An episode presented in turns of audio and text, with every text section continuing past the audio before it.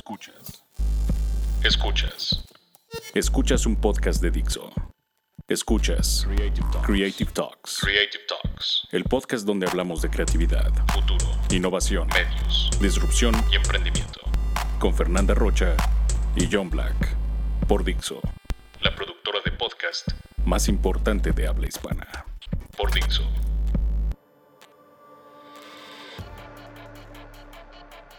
Bienvenidos a las Creative Talks, episodio 51. Hola Fernanda Rocha. Hola a todos, ¿cómo están? Bienvenidos a este podcast que ya rebasó los 50 episodios. Para los que están escuchando por primera vez, bienvenidos a este podcast que habla de creatividad, diseño, arquitectura, cultura digital, publicidad, marketing, innovación. Así que bienvenidos a las Creative Talks.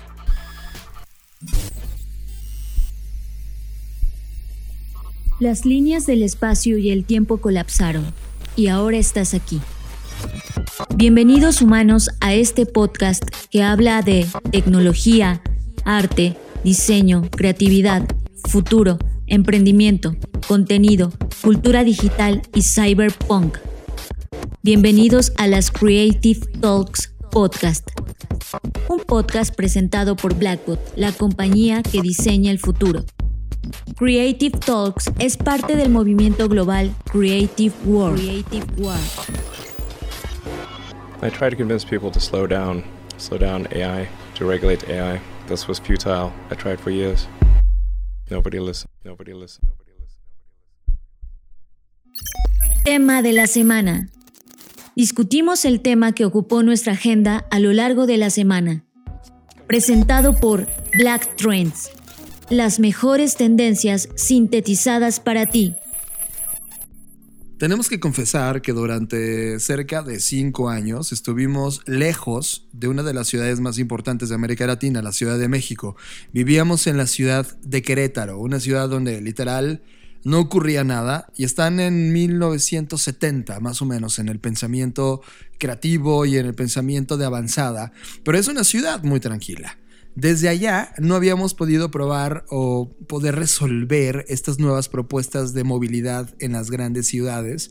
Y cuando llegamos de vuelta a la Ciudad de México, una de las grandes sorpresas es que vimos que había una opción amplísima de bicicletas, de patines eléctricos, que, que literal estaban por todos lados en la colonia donde, donde vivimos y prácticamente en toda la zona céntrica y turística de la Ciudad de México.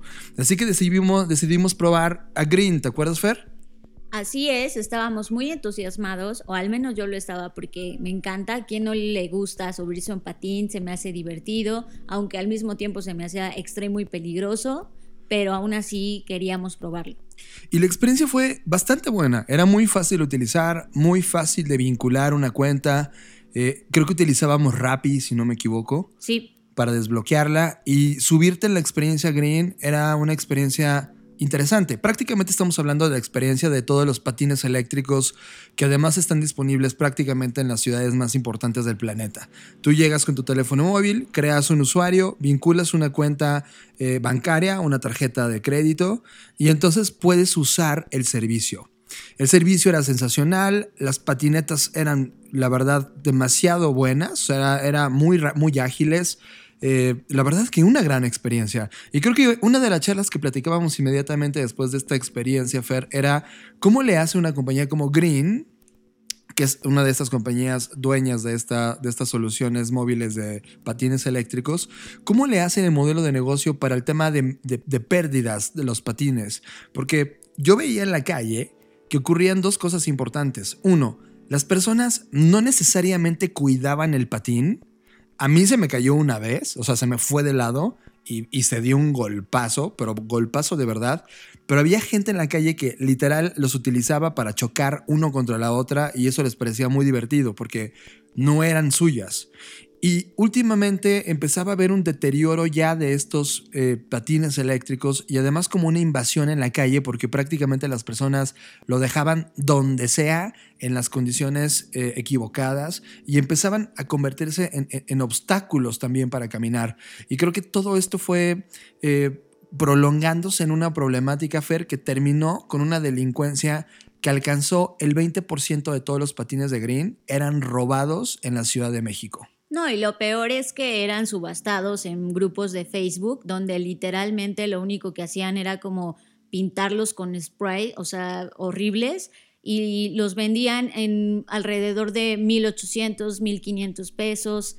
Y bueno, o, no, o sea, creo que aquí hay varias cosas, ¿no? Siempre hemos encontrado que Ciudad de México es este prueba de fuego para muchas compañías, sobre todo las tecnológicas, porque de alguna forma u otra el mexicano siempre encuentra, desafortunada o afortunadamente, la forma de hackear todas estas tecnologías. Pasó con Uber, eh, cuando te cobraban al inicio, pero mucha gente ponía tarjetas sin saldo y ahora, más bien, te cobraban al final y ahora te tienen que cobrar al inicio y ahora lo vemos con Green. Y sobre todo lo que me asombra y no es el tema de cómo podían hackear el sistema de eh, rastreo satelital, porque al final del día, pues sí, estos patines tenían este, este sistema justamente, supuestamente, para que no se los robaran, y resulta pues que no, no funcionó.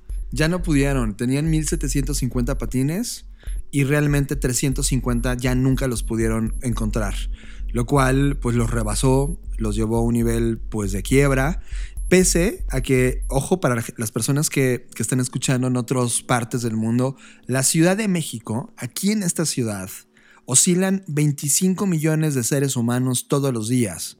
Si sumamos lo que está ocurriendo con el tráfico de personas en las periferias de la Ciudad de México, que es parte del Estado de México, hay 25 millones de seres humanos todo el tiempo moviéndose.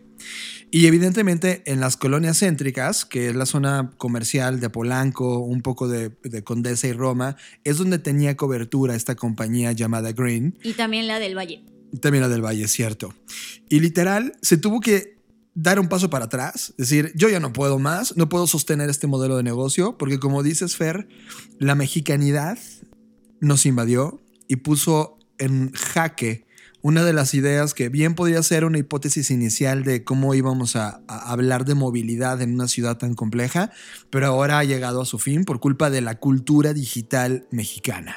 Ahora bien, también por otro lado pasaron cosas buenas, al igual que con Uber y cuando se manifestaron los taxistas y entonces el gobierno decidió hacer eh, regulaciones para, para poder controlar o administrar estos nuevos en formas de trasladar a las personas. Lo mismo pasó con el tema de los patines. El 26 de marzo de este año, la Secretaría de Movilidad pues publicó los lineamientos para regular la operación de los monopatines y desde ahí ya había problemas con Green, porque Green, a diferencia de Mobike, Motumbi Bike, Bird, Mobile Lime y Conduce, todas esas, eh, sí habían cumplido según los lineamientos de, estas regulaciones y entonces Green se vio en la necesidad de, de, pedir un amparo para, pues, mientras poder seguir ofreciendo su servicio.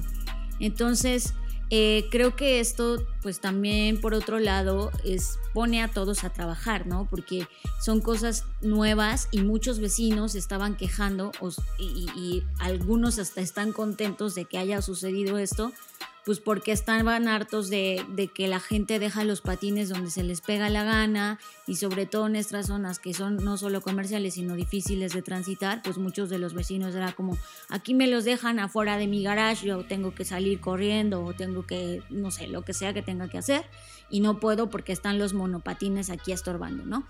Entonces creo que también eh, son muchas cosas cuando están irrumpiendo estas nuevas formas de movilidad y nuevos servicios a través de las plataformas digitales, pues sí provoca no solamente que eh, las cosas se muevan a través de, de, la plataforma, sino también todo el contexto político, económico, social alrededor de ello. Sí, totalmente. Y creo que la primera vez que vemos masivamente una idea de vehículos de movilidad personal, personal los BMPs, como, se les llama en la industria, pues ya en la calle y ahora en un abanico también de opciones.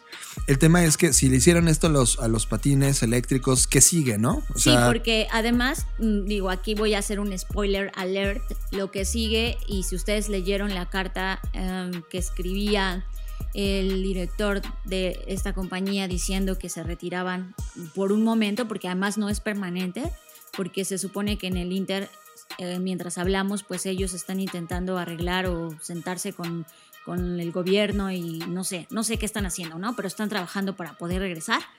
Y una de las cosas que decía en la carta que era como vamos a regresar con nuevas opciones de movilidad. Pues adivinen que las nuevas opciones de movilidad tienen que ver con vehículos miniatura.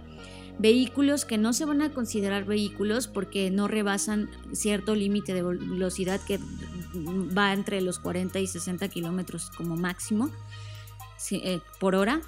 Y, Imagínense como estos coches de golf, ¿no? Exacto, como carrito de golf, pero, pero no tan no tan frágil. Sí, pero, porque están encapsulados. rodeado de, de, como de unas micas que fingen ser cristales, ¿no? Sí. Bueno, el punto es que va a pasar, o sea, se los digo ahora, va a pasar. Es que además ya, ya, ya estuvimos probándolos. Esa es una realidad. Hace como tres meses fue ay, no sé, fue a inicios de este año. El punto es que esta compañía de la que estamos hablando eh, quería lanzar su marca pues de manera independiente, como una marca nueva que ofrecía, según ellos iban a ofrecer casi casi que helicópteros, ¿no? O sea, tenían una gama de, de movilidad muy amplia, desde bicicletas, monopatines, los carritos, y sí estaban neta pensando a futuro tener como también helicópteros, etc. Eh, el tema es que querían, como, no sé qué les pasa a los em, em, empresarios, así como que quiero hacer todo esto, pero con un peso, ¿no? Y es como, no, chavo, no, así no se va a poder. Entonces eh, les presentamos la propuesta, cuánto costaba pues crear una verdadera estrategia, no una un baile con edecanes ni nada de eso, ¿no? Entonces, eh, pues ya dijeron que no, que porque, pues no, nunca, en realidad no nos dijeron ninguna explicación, solo así como de no, no sé qué. Y eh, tiempo después vimos en algunos videos que se filtraron en internet, pues que estaban eh, ahora brandeados con la marca de Green, ¿no? Y luego con esta carta, pues se confirma que es este rumor. Su siguiente movimiento son esos autos. El punto es exacto, que los siguientes movimientos son esos autos y ahora pienso, si, si, si ir en un vehículo de por sí es, o sea, ya ahora, no sé ustedes, pero a mí me da un pánico ya manejar en esta ciudad porque dices, puta, me tengo que cuidar de que si me van a hacer algo, de que si el policía ya me quiere morder, que si, o sea, hay mil cosas de las que te tienes que ir cuidando y, y, eso que son pues una infraestructura, digamos que mucho más robusta que un patín. Y ahora me imagino estos cochecitos que son, o sea, como muy fácil de, pues, de atacar, ¿no? O sea, son mini coches. Y que además no tienen una... estructura tan fuerte, pues ¿qué les van a hacer? O sea, ¿qué, ¿qué, va a pasar? Tú llegas en una camioneta. Sí, tú llegas en una camioneta y te puedes llevar una en la noche. O sea, es, lamentablemente estamos llegando a un punto donde, donde, la tecnología empieza a resolver ciertos problemas de movilidad, pero la cultura local no está lista para recibirlos. Y eso es, es, es trágico. Y, bueno, o sea, creo que es normal que, la, que, que con las nuevas tecnologías pasen cosas nuevas y, se muevan muchas cosas, pero lo que sí es normal es que pues, pasen cosas como lo que pasa en México, ¿no? Que de repente, como decían en un tuit, no podemos tener nada bonito porque nos encanta destruirlo, nos encanta hacer negocio y, y, sumo a un pensamiento que compartíamos con Luis, Luis ha estado en algunas secciones de este podcast, donde decía es que al final del día, hasta para ser malos, son malos. Porque es como, ¿y ahora qué van a robar? O sea, ya se acabaron los patines, ¿y ahora qué van a hacer? O sea, como que siempre es, es, esta escasez con la que vivimos en la cabeza, donde realmente ni siquiera para ser malos son listos, ¿no? Es como, pero bueno, el punto es que esto está pasando y, que va a seguir pasando eh, si bien Green era una de estas compañías, quedan las otras que ya mencioné, que todavía veo por ahí algunos patines, pero lo que sí es un hecho, pues es que al final del día esto se va a tener que regular, porque al final estas compañías sí necesitan, aunque no quisieran, el apoyo del gobierno, el apoyo de la seguridad, pues para que su modelo de negocio sea sustentable. Y también eh, sucedieron pues accidentes que, también quedan en el estudio, ¿no? O sea, bueno, sí, las es que personas... a esto le sumas la imprudencia de las personas. Exacto, o sea, por un lado... Me tocó ver un señor con una niñita de tres años en un patín y, perdona, una señora y, eh, o sea, como, no sé, había como un bachecito ahí en donde iban y se cayó y la señora se cayó encima de la niña, le fracturó un pie, no sé qué. Entonces es como, oye neta, neta en tu cabeza no te cabe que no es para dos personas, que no es para ir velozmente, aunque tenían control de velocidad, pero nos encanta destruir, o sea, es como, a ver, este patín es para una persona, para que te muevas aquí, que, ok, voy a subirme con mi hija, voy a subirme con mi esposa, que entre los dos pesamos, no sé, 150 kilos, o sea, no me cabe en la cabeza qué raciocinio los lleva a esas acciones. Se llama cultura digital y creo que eso no existe en sociedades tan masivas como, como las que tenemos hoy. Y también veías que se metían en sentido contrario, se subían a lugares y áreas donde literal decías cómo esa cosa sigue de pie. Eh, y luego también hablando de la infraestructura de la propia ciudad llena de baches y de accidentes a lo largo de todo el pavimento, pues estas cosas no tenían una estabilidad como para moverte a tanta velocidad. Y mientras estamos hablando de estas de estos, de estos problemas locales de tercer mundo, está ocurriendo cosas interesantes en Alemania, Fer. Exacto, del otro lado del mundo, mientras nosotros hablamos de esto, se ha creado el taxi volador. Así es, esa promesa sin cumplir que nos tenía pendiente eh, Back to the Future, al fin la podemos ver realizada, la vamos a poder ver. Es un vehículo llamado Lilium Jet que tiene 300 eh, kilómetros de autonomía y despega, ha despegado por primera vez. Es decir, sí, es un auto volador y han completado ya toda la fase de pruebas. Prácticamente desde mayo de este año comenzaron todas las fases de pruebas. Ya han sido superadas y han sido superadas con éxito. Por lo tanto, ahora lo que sigue es, es ya la fabricación del, del proyecto y se piensa que comience su implementación de modelo a gran escala en el 2025. Lo cual significa que ahora ya no solamente vamos a tener patines y coches eléctricos en la calle, sino ahora también vamos a tener autos voladores operando como servicio de taxi y transportación humana en las distintas compañías, en los, distintos países donde esté operando Lilium Jet, lo cual también esto abre una nueva eh, conversación sobre, oigan, sociedades como la nuestra que no pudieron manejar un patín, ahora cómo vamos a platicar de esta opción de Lilium Jet.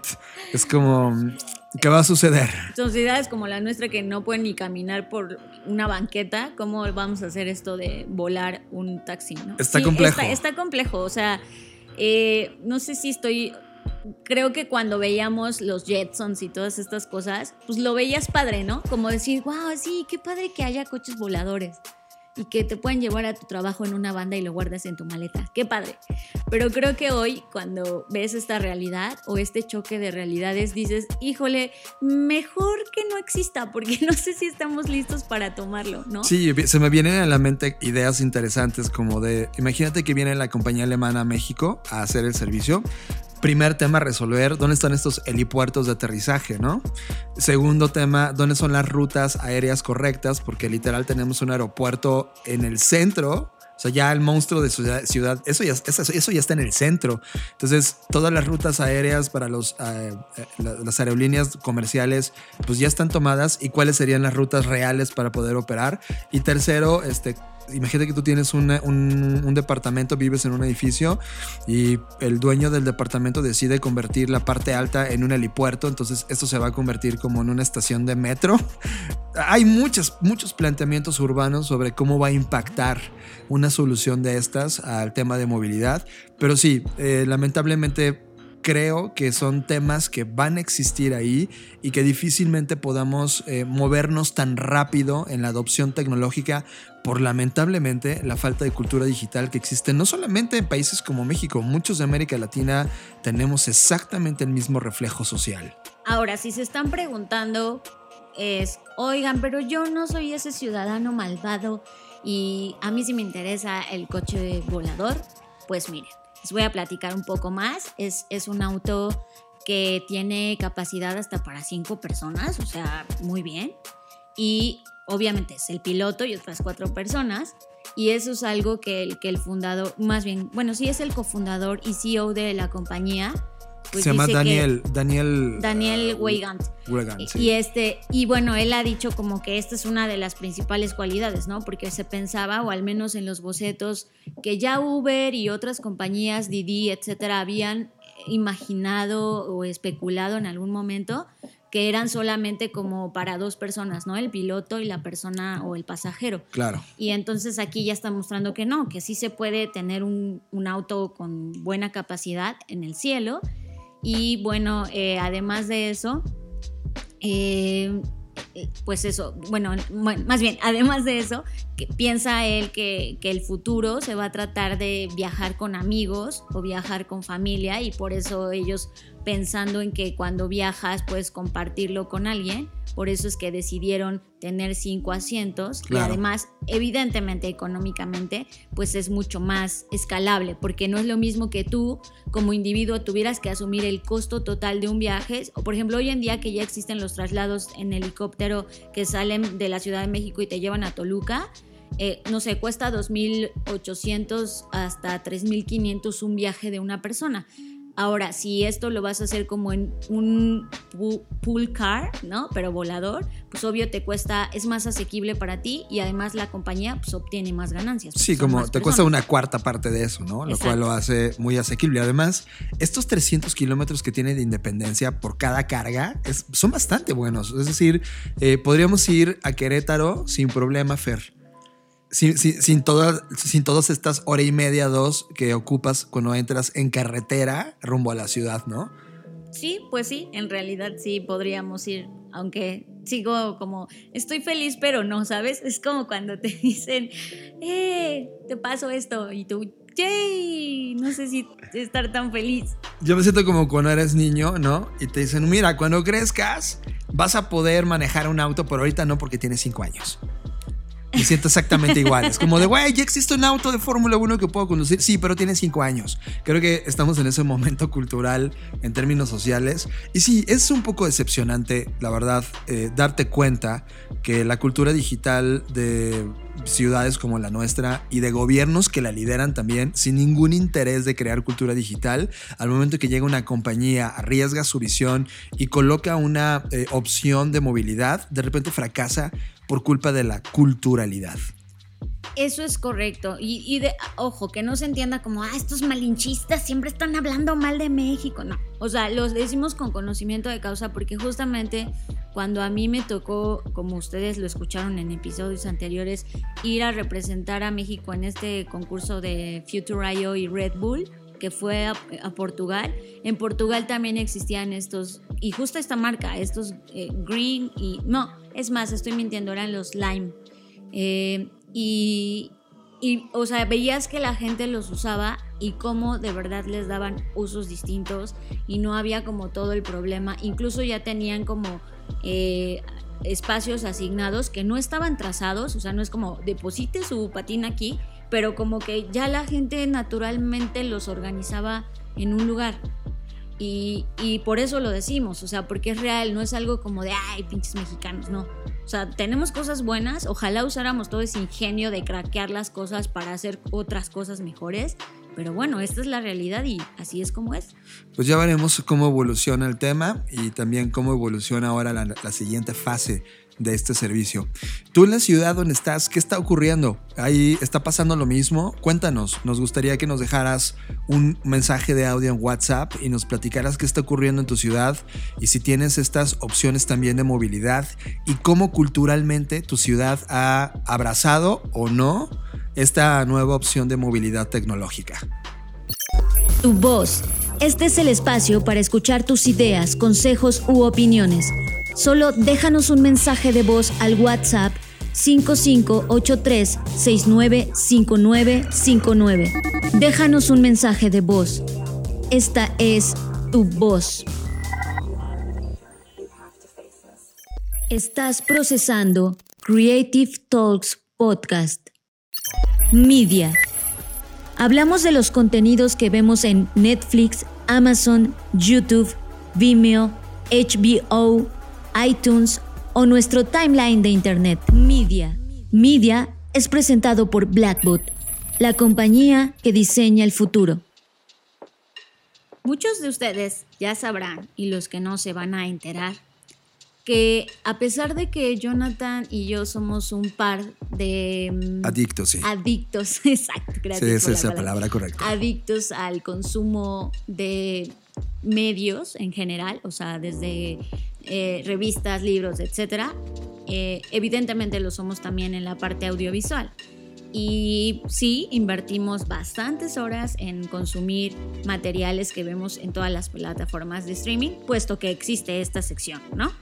a ese nivel. Entonces, pero a pesar de todo eso, no hemos visto una serie llamada Juego de Tronos o mejor conocida como Game of Thrones. Y así que quizás mm, en ese tema no nos emociona tanto algunas cosas que pasan. Pero como yo sé que a ustedes sí les gusta esa serie y sí les gustó, independientemente si los decepcionó el final o no, lo cual me alegra, o sea, no me alegra que los haya decepcionado, me alegra no haberme decepcionado yo misma y ahorrarme esa decepción. Pero casi, casi como, como para saber, sí tendríamos un día que verlo, Fer. Sí, sí, ya sé que tenemos que hacerlo, pero tenemos la obligación. Un, día pasará, quizás cuando me jubile y no tenga nada que hacer. cuando no tengamos que grabar podcast. Lo veré, muy bien. Pero hay una buena noticia, o no sé qué tan buena sea para HBO. Pues resulta que los showrunners David Benioff y D.B. Weiss han sido contratados por Netflix. Y la noticia la desató Ted Sarandos, que Ted Sarandos tuvimos oportunidad de platicar con él hace medio año cuando vino a la Ciudad de México a platicar esta noticia de expansión sobre México y América Latina en términos de Netflix. Pues para Ted Sarandos dijo, estamos entusiasmados de darle la bienvenida a Netflix a los magistrales narradores David Benioff y D.B. Weiss que sí, sí, sí, son los showrunners de, Game of Thrones. Y quiero, quiero, Fer, hacer como una pausa. Quizá la gente es la primera vez que va a escuchar la palabra showrunner en este show, en este podcast. Y creo mm, que... Ya hemos hablado, hablamos una vez cuando eh, platicamos de que está esta oferta educativa en centro pero podemos de nuevo, para quienes no se han aventado todos los episodios, refrescarles un poco la memoria. Un showrunner es esta persona que, una, tiene el control de la historia. O sea, a todos los escritores, toda la gente que estaba generando y escribiendo las historias para los nuevos contenidos, ya sea series de televisión o ya sea una película o una novela corta, cualquier escritor capaz de crear storytelling para contar una historia, pero ahora traducirlo a los mensajes multimedia, a, los lenguajes multimedia, es un showrunner. Es una persona que tiene el control de la historia, de los presupuestos, del talento y de hacia dónde se va a mover estratégicamente cuando esta historia de repente tiene una fase 2 o una temporada 2 y 3.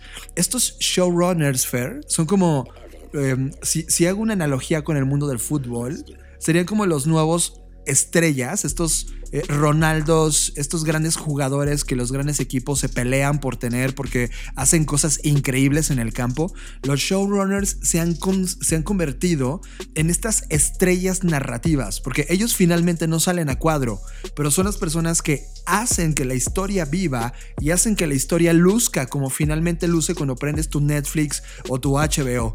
Estos showrunners están cambiando la industria creativa de las narraciones en las plataformas. De las narrativas, John, de las narrativas. Ah, ¿dije algo? Narraciones. Ah, perdón, de las narrativas en las plataformas. Disculpen ustedes, me emocioné. ok, en resumen, el showrunner es la persona que dirige y controla todas las áreas de la producción de una serie, desde la contratación del personal, el control de las cuentas, el casting, la coordinación de los directores, es decir, se puede un poco asimilar, incluso confundir con la producción ejecutiva, pero en realidad es todo eso y más. Es como... La, producción ejecutiva es la que pone la lana, pero el showrunner es el que dice, así se hace. Sí, o sea, es como hace de todo y que yo creo que siempre existió, solo que ahorita ya le encontraron un bonito tag name, como nos encanta hacerlo con todo. Y sí, es la verdad. O sea, este trabajo, ¿quién crees que lo hacía antes de esto? Pues sí, hubo personas que lo hacían. O sea, al final del día. El tema es que ahorita está adquiriendo mucha importancia porque justamente por la explosión de las plataformas digitales y de las plataformas de stream. That's it. Es por eso que ya tomó relevancia y que existen, como ya lo habíamos mencionado, programas académicos eh, que, que, que, solo hay uno. O sea, en México solo hay uno. Que tenga eh, la calidad de... Bueno, sí, que tenga la calidad que, que, se necesita. Sí, ahora checa esto, o sea, Guillermo del Toro también en la semana eh, fue plasmada su estrella, ¿no? En el Sí. Paseo de Estrellas en Ay, Estados Unidos. O sea, Guillermo del Toro es, nuestro representante más icónico dentro de la escena de los showrunners. O sea, todo el mundo quiere colaborar con, con, con Memo del Toro para poder hacer una historia. Y creo que es muy interesante ahora entender que la escena de narración en esta industria nueva de contenidos, estas rockstars, que de hecho hace dos capítulos hablábamos de JJ Abrams en este podcast, JJ Abrams es un fucking eh, eh, showrunner. O sea, creo que toda la gente que esté estudiando cine ahora mismo o esté estudiando contenidos o televisión o cualquiera de estas nuevas eh, narrativas o nuevas, o es más, medios de, de ciencias de la comunicación, debería tener muy en la cabeza que hoy el juego se llama convertirte en un showrunner. Porque prácticamente la industria completa, todas las plataformas desde Disney Plus, HBO, Netflix, todas están peleándose por encontrar a los showrunners de esta generación para poder levantar contenidos increíbles. Sí, lo que pasa es que a diferencia del mundo del cine, o sea, en el cine sabemos que quien manda es el director, ¿no? Pero acá, eh, en las series, pues el showrunner está por encima del director. O sea, Claro. esa es la relevancia y la diferencia y la importancia que tiene y las responsabilidades que tiene dentro de una serie. O sea, Sí. o sea, si una serie es buena o mala, más bien no le echan la culpa al director ni al guionista, sino al showrunner.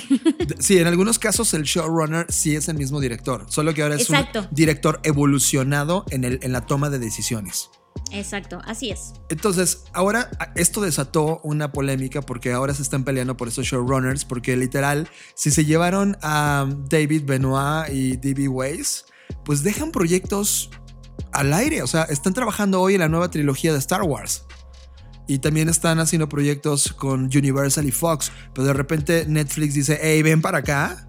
¿Qué va a pasar con esos proyectos? ¿Se van a hacer en paralelo? Es como si Cristiano Ronaldo jugara en cuatro equipos de, de distintas ligas del mundo. Y es como, no se puede. ¿Sabes qué? Creo que lo que va a empezar a, ocurrir, y lo hemos platicado, que uno, sí es verdad que va a tener que existir una- un agregador o un compilador de todas estas plataformas, porque ya me hice bolas, ya no sé qué tarjeta tengo asignada, qué cosa, etcétera. Y por otro lado, hablando de tema de los showrunners, creo que lo que va a pasar es que al final del día los showrunners van a terminar firmando contratos millonarios con una casa productora. Sí, exclusivos, Porque, ¿no? Exclusivos, exacto, a ese tema quiero llegar. O sea, van a Sí. crear, van a crear sus Mario Bros. que ya vimos en la industria de los videojuegos. O sea, Sí, porque sabes, o sea, por ejemplo, ahorita sabemos que ellos pues lograron números récord para HBO en la plataforma digital por, por Game of Thrones y que, bueno, les fue bien, aunque al final no les fue tan bien.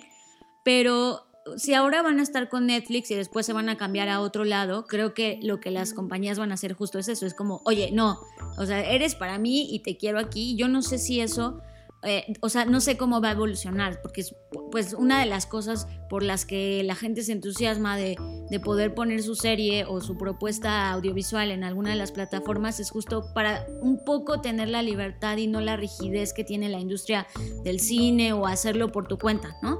sí. Eh, y creo que al final del día es tanta la evolución, la, la, pues la, el éxito que están teniendo las plataformas que sí se van a tener que hacer un poco rígidas en estructura, en proceso y también en contratación del, del talento. Totalmente. Y creo que eso acerca al punto número dos, que habíamos platicado dos podcasts antes de este, sobre una nueva clase creativa de nuevos ricos en la industria creativa, que son estos eh, unicorns, creative unicorns, que creo que la primera generación de estos creative unicorns son definitivamente los showrunners. Lo que causa escándalo, Fer, de esta llegada de ambos, es que están jugando para dos canchas, Netflix y Disney. Y ese capítulo lo vamos a ver en tiempo real y vamos a ver qué, se, qué se define, porque se tiene que definir por alguna de las dos casas. O sea, no pueden estar jugando en las dos casas y bueno, ya veremos de qué va. Ahora, lamentablemente, en la noticia mala también de la semana, es que una de las series que Fer amaste con toda tu alma, de OA, Original Angel, eh, que tiene dos temporadas en Netflix y son exquisitas, Netflix anunció que ya no va a renovar. Así es, qué triste. La verdad me dio tristeza por Brit Marling y además me dio mucha tristeza como la carta o cómo le podemos llamar. Sí, este texto que, que escribió En su Instagram. eh, en todos lados, en todas sus redes lo puso. Eh, y, y, sabes, o sea, es que, es que eso es justo lo que te decía, que al final la, la industria no puede escapar de sí misma en, en, muchos sentidos. Eh, esta, por un lado, que, que se estén peleando por ti en diferentes plataformas o que tú estés recibiendo ofertas para estar con distintas plataformas. Y por otro lado, pues al final del día se entiende, Netflix tiene un presupuesto limitado, aunque puede ser muy grande, pero al final es limitado, y tiene que elegir entre ah, si dejar una serie o no, entre si apostar por una serie o no.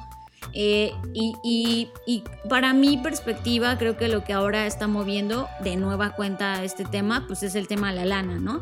O sea, ya vimos lo que pasó con Stranger Things y, y tampoco es que, siendo objetivos, o sea, no fue, wow, la mejor serie que he visto en mi vida. No, no lo es. No lo es. Creo que, o, sea, mm, en, en tema, en temática es mucho más Mm, fuerte y como que tiene mucho más cabeza Original Angel, ¿no? Si las comparáramos. Ya sé que, intelectualmente está ya sé que es injusto porque son, o sea, son diferentes, pero solo estoy tratando de, contextualizar que por un lado, o sea, claro, Netflix me de, perdón, este Stranger Things me deja una derrama y además ahora ya le metí chingos de comerciales, etcétera mientras que Original Angel seguramente en la larga cola que tiene Netflix de contenidos pues está como en el en, un porcentaje no tan alto. De audiencia, sí. De audiencia o de visualizaciones o como sea que... Y de, revenue, ¿no? Tampoco... exacto, como de sus propias métricas y KPIs que seguro Netflix tiene, ¿no? Entonces, para mí es, es triste porque pues al final del día es el, es, el, es el proyecto y es el sueño de alguien. Y en este caso me, pega un poco más, tengo que aceptarlo, pues porque esta chica es mujer y no solamente está metida en, en, en, la, creación de esto, sino también actúa ahí en la serie. Me parece que actúa de una manera brutal. Y, y, siento su tristeza. O sea, si ustedes buscan la carta, es más, les voy a dejar en mi Twitter la, la liga para que lo vean pues sí te da tristeza porque dices, güey, estoy luchando por esto, o sea, este es mi sueño, eh, estoy... Y además estoy tratando de ver la ciencia ficción desde otros puntos y no de los lugares comunes que lo hacen casi todos, ¿no? Sí. Y, pues no sé, sí me da tristeza. Creo que hubiera sido padre tener una tercera temporada.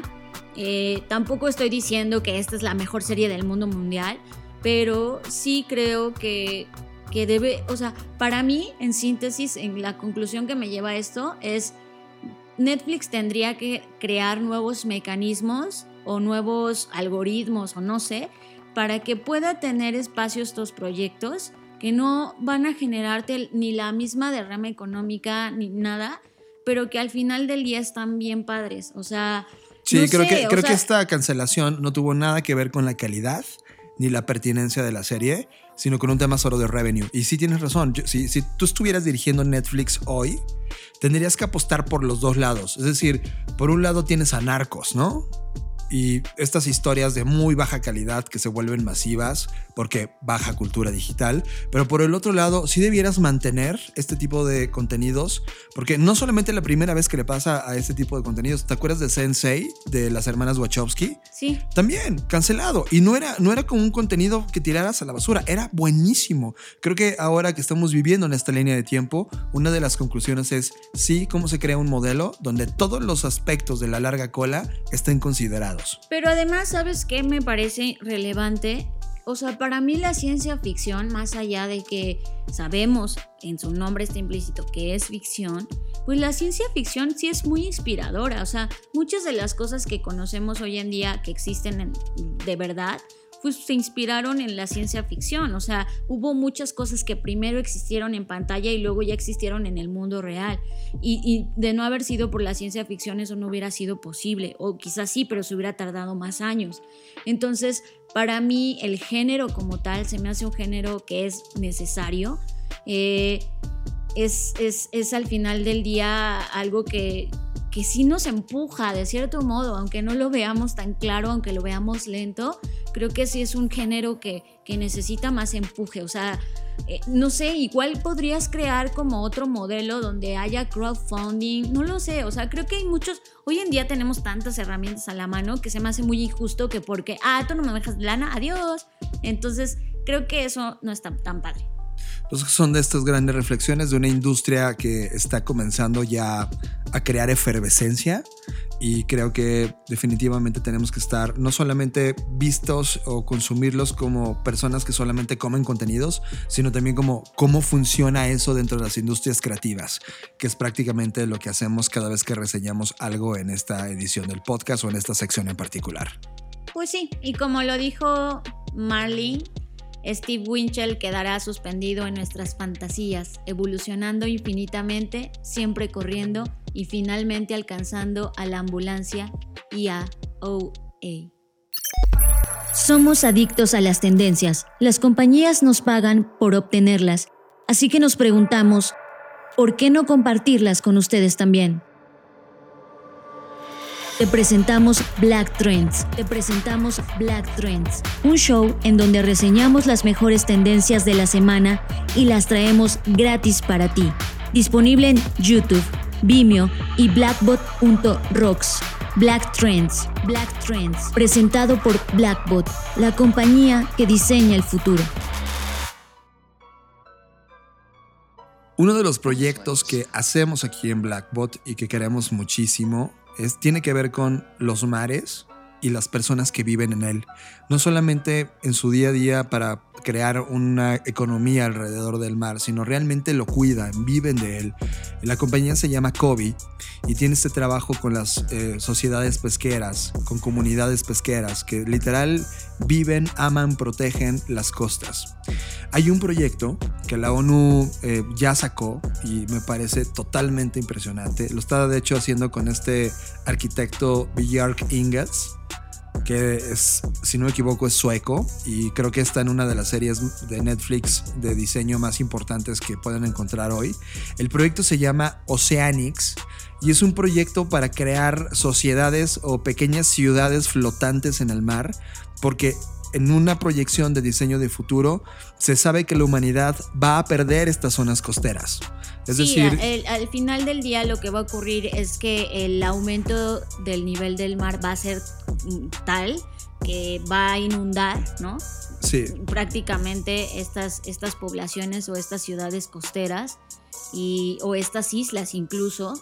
Y entonces, pues tenemos que eh, estar preparados para eso y es por eso que la ONU pues lanza este proyecto. Lo que buscan, literal, es crear eh, pequeñas ciudades flotantes.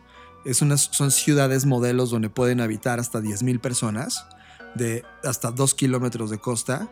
Están hechas para evitar tsunamis, o sea, eh, se entiende que toda la arquitectura y la forma con la cual está diseñada está lista para sobrevivir sobre el mar, en plataformas hexagonales de 2 hectáreas. Son más o menos unos tres campos de fútbol desplegados en un espacio donde literal se, se, puede cohabitar en cada una de estas torres. Eh, la ONU literal está tomando el proyecto muy en serio y el objetivo es que puedan crear alojamiento para 2.500 millones de personas una vez que el modelo funcione. Y esto como una medida de emergencia y absolutamente realista para el escenario que vamos a estar viviendo en los próximos 15 años en todo el mundo, que es este, este deshielamiento total de los polos y evidentemente la catástrofe que eso va a acompañar a todas las ciudades costeras y a todas las comunidades costeras. Es un programa que necesitamos ver, se llama Oceanics, denle una vista en Google, googleenlo y vean de qué va este proyecto. Ahora, ojo, no es como que ya esto resolvió todos nuestros problemas y estamos salvados. No, el, mismo Chen Collins, que es eh, parte del programa de ONU Habitat, que es justo el programa de las Naciones Unidas para los asentamientos humanos, justo él explicaba en una entrevista que hizo para el país de que él no, no, está asegurando ni está diciendo que estas infraestructuras o nuevas ciudades eh, sean la solución para todos los problemas que van a tener las ciudades costeras, pero sí es una, una solución. O sea, no es la solución que arregla todos los problemas, pero pues es una, una de estas opciones que se tienen que ir generando desde ahora y, eh, que inevitablemente, como ellos ya lo, proyectaron o lo vieron, o lo, sí, eh, para el 2050, pues es cuando estas personas se van a tener que mudar, tener que mudar, o sea, no es como, ay, yo no me quiero ir, mm, pues no es que quieras, el, el, mismo cambio climático nos va a forzar a que ocurra, ¿no? Sí. Entonces, eh, eh, lo, que, lo que está padre, pues es que evidentemente se está pensando que sean autosustentables, que puedan producir su propia energía, su propia comida, cultivos hidropónicos y acuapónicos, su propia bebida, que haya un proceso de desalinización pasiva. Eh, y esto con la finalidad pues de generar el mínimo impacto posible a, todo el ecosistema a través de reciclaje integral. Entonces, sí son eh, ciudades que están pensando en no dejar una huella ecológica tan profunda como lo hacemos actualmente y eh, mm, pues se estima que los residuos producidos por esta población van a ser entre 5 y 7 hectáreas por residente. Entonces, ya previendo eso, pues están diciendo, ok, ¿qué vamos a hacer con todo esto? Y, y digo, o sea, me pasa igual con la noticia que hablábamos al inicio del podcast de los autos, ¿no? O sea, me da emoción porque es como que ya hay esperanza. Me gusta que las disciplinas como la arquitectura estén trabajando en pos de esto. O sea, todo pues, esto me encanta. una, vez, una vez más, una, la economía creativa resolviendo problemas, ¿no? sí, sí, eso me encanta. Pero lo que me da tristeza es como estamos dando medidas ¿no? de cosas que, que chin, ¿por qué llegamos ahí? O sea, es porque, digo, está bien padre que estemos creando estos, estos, estemos, ¿eh? Bueno, sí, porque estoy en la industria, pero que, que se estén creando como todos estos temas, pero como que dije, chin, ¿por qué no lo vimos antes? O sea, ¿por qué no nuestras ciudades hoy son lo que estamos pensando que sean en el futuro? Fer, porque, porque les pones un, patinaje, un, un, patín eléctrico en la calle y lo deshacen o se lo roban. O sea, no hay oportunidad de que se pueda hablar de eso. Creo que la sociedad, y no quiero sonar, eh, no sé, con un calificativo incorrecto, pero pues ya ni modo no está lista culturalmente para los grandes movimientos de velocidad que se necesita para la toma de decisiones. Y lamentablemente se los hemos dicho desde el podcast número uno, e, esta sociedad como la conocemos no va a prevenirlo, va a tener que sobrevivir. Y lo interesante de este podcast es que estamos trayéndoles estos escenarios de personas que están apostando por encontrar soluciones a los problemas que nos vienen. Y no problemas de mañana, sino del futuro inmediato, de los siguientes 10 años para adelante. Que eso es lo que realmente a nosotros nos ocupa, porque tú y yo, Fer, en 10 años, tú vas a tener 40 años y yo 40 y tantos. Y las energías que tengamos en nuestro cuerpo para seguir resolviendo problemas y sobrevivir, pues van a estar en función de cómo vimos que se iba a desarrollar esta visión de problemas y cuáles eran las ideas o hipótesis de solución. Creo que esta es la primera vez que veo una ciudad que está integrando todo este tema de generación de energía, tratamiento de residuos y sobrevivencia humana, porque es inevitable que vamos a perder nuestras zonas costeras. Sigue a Fernanda Rocha en sus redes sociales. Twitter, Fernanda Roche. Instagram, soy Fernanda Roche. Sigue a John Black en sus redes sociales. Twitter, Jonathan Álvarez. Instagram, Jonathan Álvarez. Y así con esta velocidad, Fer, se acaba las Creative Talks. Qué rápido. Ya, ya no sé qué decir, ya no sé qué hacer estoy entusiasmada que todo, todo vaya tan rápido, pero al mismo tiempo quisiera que vaya tan lento, pero al mismo tiempo siento que todo va muy lento y quiero que vaya más rápido. Es como una paradoja infinita. Y sobre todo porque recuerden que ahora estamos haciendo bastantes eh, productos o eh, sí, propuestas entre las que están sí este podcast, pero también tenemos igual cada jueves las Black Trends y también tenemos eh, esta nueva propuesta de Blackboard. Entonces, cada vez estamos intentando estar más cerca de ustedes a través de distintos contenidos, todos ellos bajo los temas que nos interesan, que son creatividad, innovación, eh, futuro, futuros, etcétera, ¿no? Entonces, Ah, así que, eh, bueno, mm, por un lado nos despedimos de este podcast, pero nos pueden seguir encontrando en las otras plataformas. En YouTube buscan Blackbot y ahí están todas las listas de reproducción que llevamos hasta ahora. Y pues ahí estamos, saben que nos pueden escribir, a mí me pueden encontrar en todas las redes como Fernanda Roche, ya están todas eh, con el mismo tag name, así que ahí estoy pendiente. Si tienen dudas o si quieren escribirnos al WhatsApp o mandarnos un mensaje, lo cual sería eh, idóneo, así como algunas personas ya lo han hecho. Entonces ahí estamos contactándonos, preguntándonos y quizás resolviéndonos muchas de las cuestiones y problemas a los que nos estamos enfrentando. Me encanta, Fer. También quiero agradecer a todos los que han dejado audio y a los que son ya parte del Consejo Creativo de Blackbot. Muchas gracias. Eh, es una idea en la cual estamos dejando en transparente, o sea, vamos a hablar de todo lo que Blackbot es, se va a convertir y va a intentar resolver y ustedes van a dirigir la compañía. Me encanta ese planteamiento. También como dice Fer, no se pierdan las Black Trends tenemos ya temas que definitivamente necesitan conocer para su toma de decisiones. El último tema habla sobre diseño de futuros. Entonces, si quieren entender un poco de qué va, este es el, el videoblog correcto para entenderlo. Y también me recuerden, recuerden que en las redes sociales a mí me encuentran como Jonathan Álvarez, ya sea en Twitter o en Instagram. Facebook ya casi no soy tan activo y de hecho pues ya mis recomendaciones no me sigan tanto ahí pero sí en Twitter e Instagram. Muchas gracias por todo y como cada edición, gracias por escuchar y nos vemos en el futuro. Chao.